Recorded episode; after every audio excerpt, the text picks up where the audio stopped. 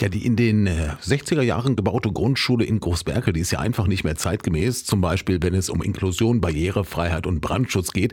Deshalb hat die Politik jetzt beschlossen, sie neu zu bauen und im Bauausschuss, da wurden jetzt die Pläne vorgestellt.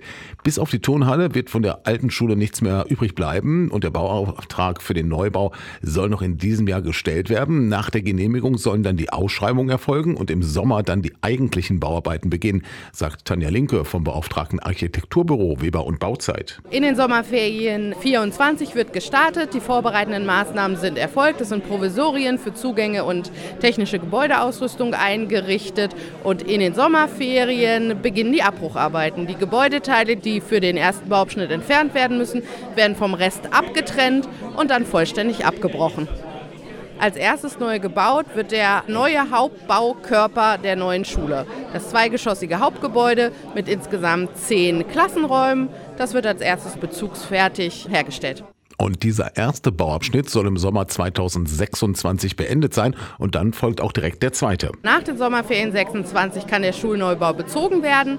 Dann im Anschluss wird der jetzige Hauptbaukörper und die noch verbleibenden Seitenflügel abgebrochen. Auch das ist wieder terminiert in die Sommerferien, die lärmträchtigen Arbeiten dort in den Sommerferien auszuführen. Und dann wird der neue Südflügel und die Verbindung zum Hauptbaukörper ergänzt.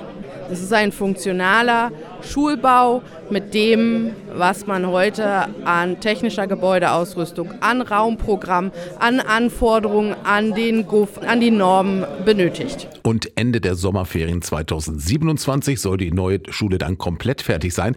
Gebaut wird sie übrigens aus Holz, genauer gesagt aus witterungsbeständigem Lärchenholz. Aus nachhaltigen Aspekten, aus ökologischen Aspekten, aus Aspekten der Klimafreundlichkeit und ein Holzbau bedingt eine kürzere Bauzeit als ein Massivbau. Und hier am Standort ist Zeit sehr wichtig. Und so ein Schulneubau, der kostet natürlich. Das Architektenbüro ist bei seinen Berechnungen auf eine Gesamtsumme von 15,6 Millionen Euro gekommen. Und Tanja Linke geht davon aus, dass es auch dabei bleibt. Wir haben jetzt eine Kostenberechnung mit der Leistungsphase 3 und die ist schon relativ genau. Wenn sich jetzt die Anforderungen seitens der Nutzung oder seitens der Normen nicht wesentlich ändern, dann bleibt es dabei.